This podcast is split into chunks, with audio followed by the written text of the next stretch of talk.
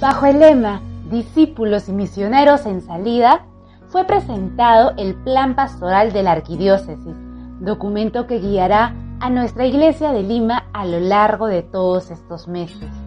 Hola, mi nombre es Jessica Laurente y sean bienvenidos al microprograma Avisos parroquiales en tiempos de pandemia.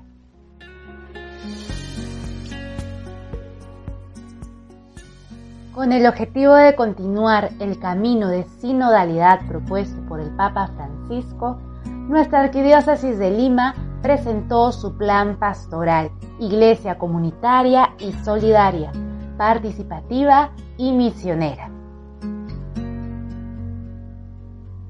Se trata de una invitación dirigida a todas nuestras parroquias, colegios, movimientos, pastoral social, pastoral juvenil, pastoral familiar y todas las áreas de nuestra jurisdicción. El propósito es realizar durante el año una serie de gestos y actividades que nos permitan profundizar sobre el significado y el sentido de ser discípulos misioneros. Para revisar el plan pastoral de nuestra arquidiócesis, solo debes ingresar a la página web del Arzobispado de Lima. Aquí podrás descargar el documento y compartirlo con tu comunidad. No lo olvides.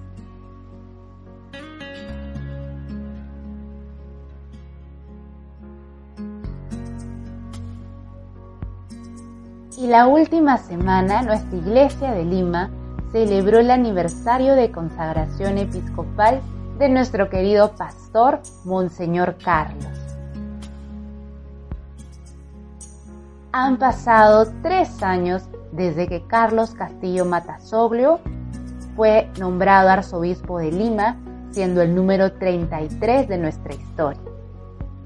Esto ocurrió un 2 de marzo de 2019.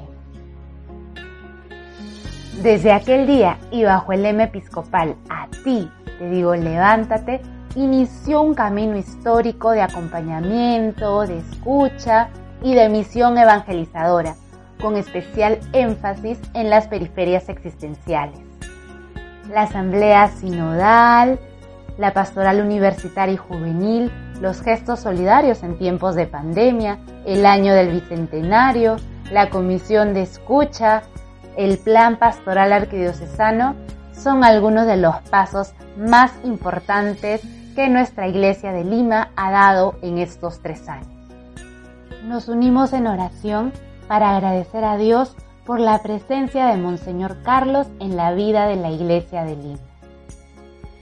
Y bien, esto ha sido todo por hoy. Nos vemos la próxima semana con más avisos parroquiales. Que tengan un bendecido inicio de cuaresma. Chao.